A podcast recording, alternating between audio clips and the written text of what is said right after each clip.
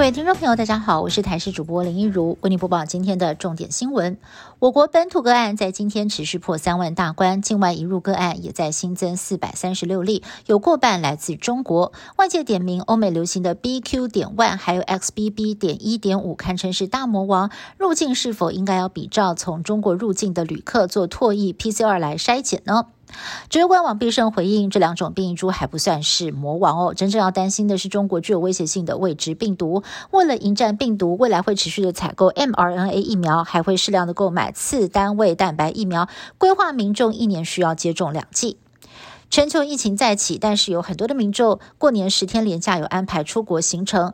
卫福部预防接种组召集人李炳颖分享，他除了止痛药、肠胃药之外，还会带上克流感。但是这是处方用药，如果家里头没有库存又没有感染的话，可以考虑自费购买。此话一出，引发了社区药师反弹，因为就算自费购买，也是需要有疾病诊断，而且呢需要在五天的疗程内吃完，不能够把它当成常备药使用。今天早上八点十五分左右，桃园杨梅发生了瑞士规模三点二的有感地震，地震深度五公里。虽然摇晃只有短短几秒钟，但是地震发生时所伴随的轰隆巨响让当地人吓坏。有人以为大楼内部发生爆炸，所幸这一切都只是虚惊一场，没有任何的灾情传出。不过震央在桃园的地震比较少见，气象局强调，过去这个区域有发生地震的记录。至于未来会不会有余震呢？气象局表示，民众不用太过担心。国民法官制度今年元旦正式上路，外界很关心全台湾各地法院到底谁会抢下头香呢？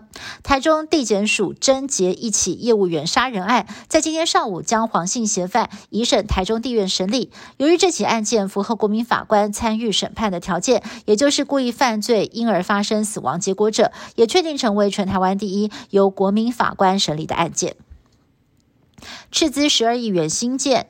在去年风光启用的新竹市立棒球场缺失不断，从九合一大选前就备受关注，甚至还被网友形容是新竹大秘宝之一。新竹市长高虹安在今天召开记者会，揭露最新盘点的一百五十二项缺失，场刊还挖出了废砖、废土电线等，痛批明显的偷工减料，而且挖出了电线还离奇消失，让他批评有灭证嫌疑。事后才发现是负责维护场地的工地主任没有接到保全球场的讯息，才。将电线拔除，也因为球场的缺失实在是太多了，改善赶不上验收时程，所以今年没有办法举办 WBC 世界棒球经典赛的热身赛。艺人小甜甜和一起发光教会的宋一鸣、陈维林夫妇闹翻，教会直指小甜甜私生活有很大的状况。不过在昨天记者会上却是只字未提。对此，小甜甜不忍了，她在今天发出五千字长文怒批，更是揭开了家暴真相，表示自己被老公施暴。宋一鸣当下劝她不要报警，教会成员吴东燕、白嘉琪也阻止她去验伤，但是她坚持都去做了，这让宋一鸣夫妇认为她不听话、说谎。对此，宋一鸣经纪人。回应的确有帮助和辅导他们夫妻的纷争，但是此事已经进入了法律程序，不愿再多做回应。